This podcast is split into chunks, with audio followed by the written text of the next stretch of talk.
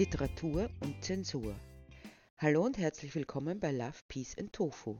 Drei Dinge, die sich nicht trennen lassen, grundlegend und notwendig sind. Natürlich kann man auch ohne Liebe, Friede und Tofu leben. Es wäre aber ein recht verhärmtes Leben und sehr unruhig. Wirklich zum Leben, besser zum Überleben, braucht man eigentlich nur Essen, Wasser, etwas zum Anziehen und einen Platz, der einen vor den Umbilden des Wetters Schutz bietet, gerade in unseren Breiten, um nicht krank zu werden, sonst braucht man doch noch mehr, nämlich Medizin. Aber Leben sollte doch mehr sein als bloßes Überleben. Deshalb gibt es auch genug, was wir nicht unbedingt brauchen, aber dennoch bereichert. Ein Bereich, der immer wieder im Kreuzfeuer der Kritik steht, ist die Kunst, genauerhin die Literatur. Tatsache ist, dass wohl noch nie zuvor so viele Bücher jedes Jahr erschienen sind und genauso wieder in der Versenkung verschwunden.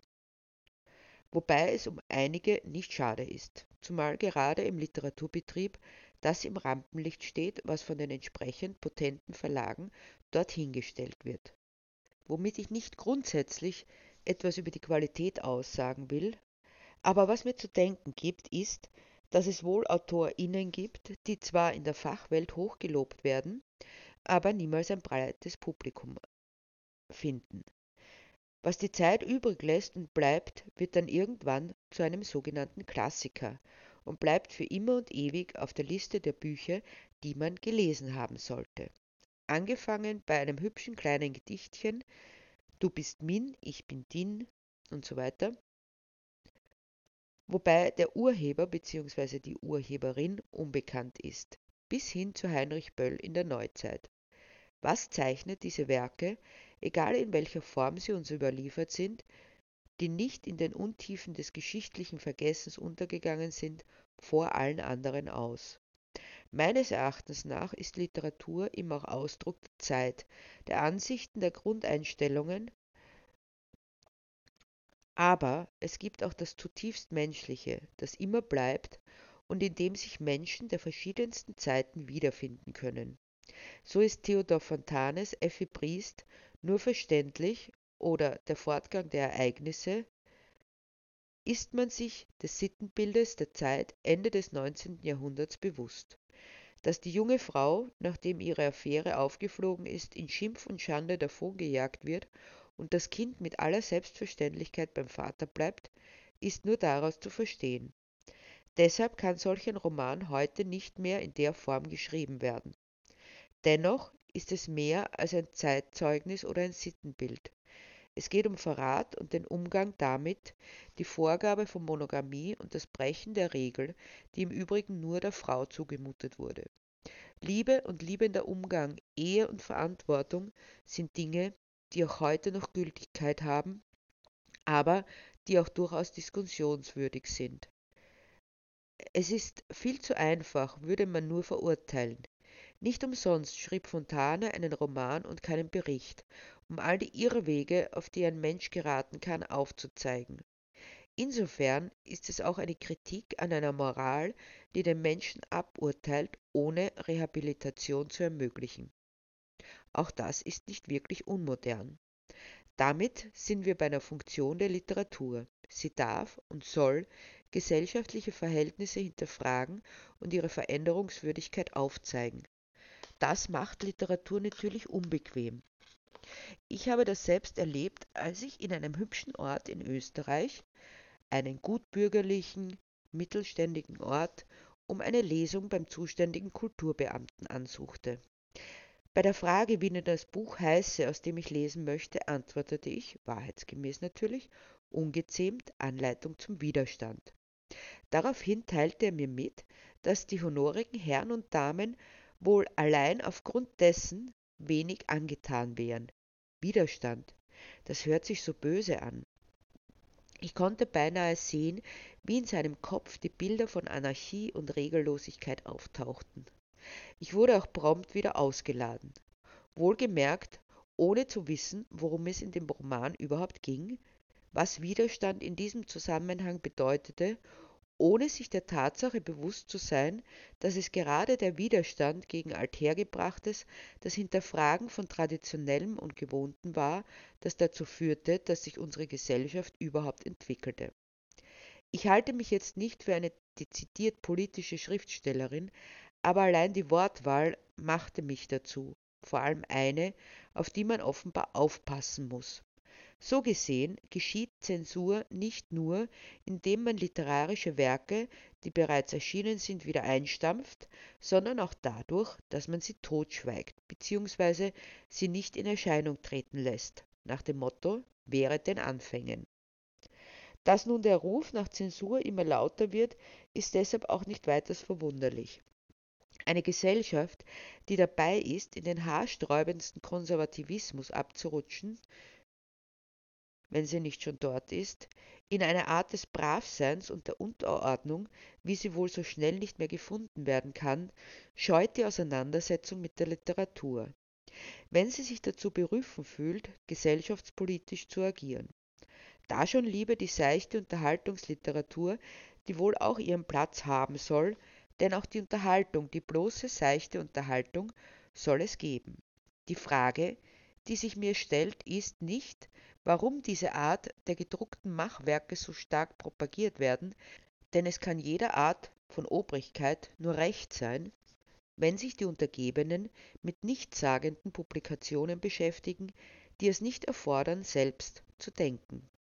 Die Frage, die sich mir stellt, eigentlich, ist eher, Warum verschwendet man seine Zeit an aussagelose, immer gleiche und vom Ablauf absehbare Liebesgeplänkelchen und ähnliches?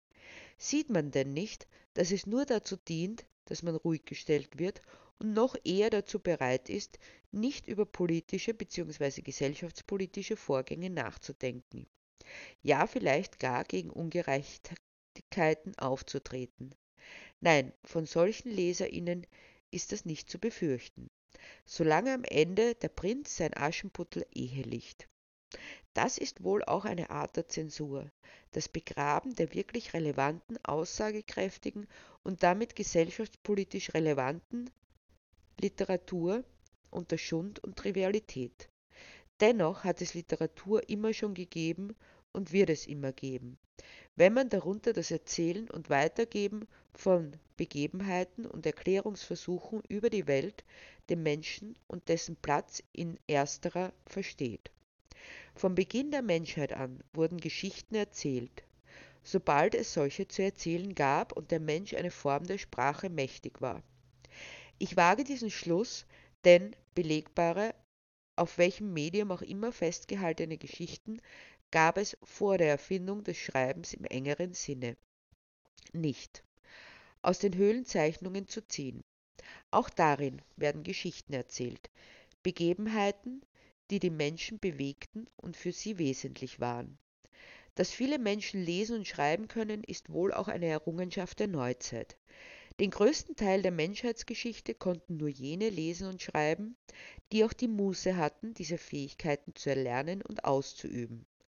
Nicht umsonst sind sehr lange Tempel und Klöster der Hort der Gelehrsamkeit gewesen, wohl mit dem Wermutstropfen bei letzteren, dass wohl nur jene Werke, die sich mit der Bibel bzw. damit zusammenhängenden Gebieten auseinandersetzten, wert waren, bewahrt zu werden. Deshalb war es wohl auch nicht unüblich, Bücher, ja ganze Bibliotheken zu verbrennen, die nicht ins eigene Weltbild passten. Die Angst vor dem anderen, vor der Auseinandersetzung mit Andersdenkenden saß und sitzt offenbar so tief, dass sich wohl der ein oder andere immer noch mit dem Gedanken anfreunden könnte, manches brennen zu sehen. Aber egal, wie viele Bücher verbrannt oder zensiert werden, Gedanken, die einmal in die Welt getreten sind, können nicht mehr gänzlich entfernt werden, denn sie werden wiedergedacht und weitergegeben, wenn es sein muss mündlich, bis sie wieder aufgeschrieben werden dürfen. Zensur dient also auch dem Machterhalt, dem Wunsch, die Hegemonie über das Erzählte und Gedachte zu behalten. Deshalb ist eines der ersten Anzeichen des Niederganges einer Demokratie, wenn Gedanken, die gesellschaftspolitisch relevant sind, zensiert werden. Jetzt ist aber eine andere Art der Zensur aufgetaucht, die offenbar Menschen für derart unmündig erklären will, dass man sie mit angeblicher politischer Unkorrektheit erst gar nicht konfrontieren will.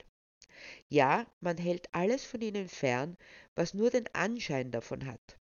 Doch Rassismus wird erst verstehbar, wenn ich mich dazu äußern darf und nicht, indem ich die Tatsache unter den Tisch kehre. Menschen, die von rassistischen Auswüchsen betroffen sind, sollen ebenso zu Wort kommen wie jene, die dafür verantwortlich sind. Denn erst wenn ich verstehe, woher dieser Rassismus kommt, was er mit den Menschen macht, mit TäterInnen wie Opfern, kann ich damit umgehen. Totschweigen lässt ihn nicht verschwinden. Im Gegenteil, er wird salonfähig. So wie es der Antisemitismus war und ist. Gerade was letzteren betrifft, sind wir in Deutschland und Österreich so sehr darauf bedacht, dass man darüber nicht schreibt, dass es immer unverständlicher wird. Man darf allerdings auch die damit verbundene politische Sprengkraft nicht unterschätzen. Jüngstes Beispiel ist der Umgang mit Karl May und dessen Werk. Dabei geht es noch nicht einmal um das Originalwerk, sondern um eine nachgemachte Geschichte aus dem Verlag Ravensburg. Auch wenn niemand genau weiß, was da eigentlich stehen hätte sollen, denn der Verlag hat sich dazu entschlossen, das Werk noch vor dem Erscheinen einzustampfen, so löste es doch eine breite Debatte um jemanden aus, der hunderte Seiten schrieb über ein Land und die Verhältnisse, die er nicht einmal besucht hatte. Auf der einen Seite äußern sich viele unbedarfte Menschen dahingehend, dass sie mit Eifer und Freude Karl May in ihrer Jugend gelesen, ja geradezu verschlungen haben und es ihnen gefallen hat. Das lassen sie sich nicht wegnehmen. Dazu muss man sagen, das ist legitim. Auch der nostalgische, geschichtlich verklärte Eindruck. Denn was liest jemand in jungen Jahren, wenn er oder sie Karl May liest? Nicht, dass jener die Armenier als die Juden des Ostens bezeichnet hatte oder den Genozid an der indigenen Bevölkerung Amerikas unter den Tisch fallen ließ, sondern die Abenteuer, die erlebt wurden, die Freundschaft und die gewonnenen Kämpfe. Das kann auch nicht anders sein, weil die Lesenden in diesem Alter das geschichtliche Wissen noch nicht haben. Außerdem sei es ihnen gegönnt, dass sie sich mit ihren Helden identifizieren. Allerdings wäre es angebracht, dem Gelesenen in späteren Jahren kritischer gegenüberzustehen, daraus zu lernen. Das bedeutet aber auch, dass Literatur, so sie gesellschaftspolitisch relevant ist, keine einsame Sache ist, sondern nach der Auseinandersetzung dem Diskurs verlangt. Ein Buch, eine Geschichte, über die nicht gesprochen wird, ist tot. So sehe ich eine der Funktionen der Literatur auch darin, dass sie die Menschen zusammenbringt, indem man über diese redet. Auch die Kritik, in welchem Bereich auch immer, zu sehen und sich damit auseinanderzusetzen. Geschichten werden also erzählt, um Menschen einander näher zu bringen, egal ob es die Anekdote am Lagerfeuer ist, die weitergegeben wird, oder das Stück von Grillparzer, das man als Bühnenaufführung erlebt. Immer ist es darauf angelegt, ein gemeinsames Erleben zu sein. Deshalb wäre es angezeigt, nicht nur zu lesen, sondern auch anzubieten, über das Gelesene zu sprechen. Es geht also auch darum, sich selbst in der Welt zu positionieren. Etwas nicht zu lesen oder geraten zu bekommen, etwas nicht zu lesen, wenn es nicht gar verboten wird, führt dazu, dass man sich nicht damit auseinandersetzen kann. Oftmals hört man dann den Spruch, das ist zu schwer für dich, das verstehst du ja sowieso nicht. Einerseits würde ich mir nicht von vornherein sagen lassen, dass etwas zu schwer für mich ist, wenn ich es nicht zumindest versucht habe. Andererseits wird damit gesagt, ich will mich damit nicht auseinandersetzen, und wenn du das jetzt liest, dann werde ich durch dich dazu gezwungen. Grundsätzlich kann gesagt werden, dass der Schrei danach, bestimmte Literatur am besten gar nicht anzugreifen, als wären es glühende Kohlen, nur aus dem Wunsch resultiert, sich nicht mit den Inhalten auseinandersetzen zu müssen und damit schlussendlich mit dem Lesenden. Literatur verlangt Auseinandersetzung, ein gedankliches, wohl auch emotionales Einfühlen und damit ein Miteinander. Dafür ist sie gedacht. Nur, dass es immer schwieriger wird. Da ist es schon viel leichter, einfach wegzuzensurieren und die Dinge, mit denen wir uns nicht auseinandersetzen wollen, unter dem Deckmäntelchen der politischen Korrektheit versteckt lassen.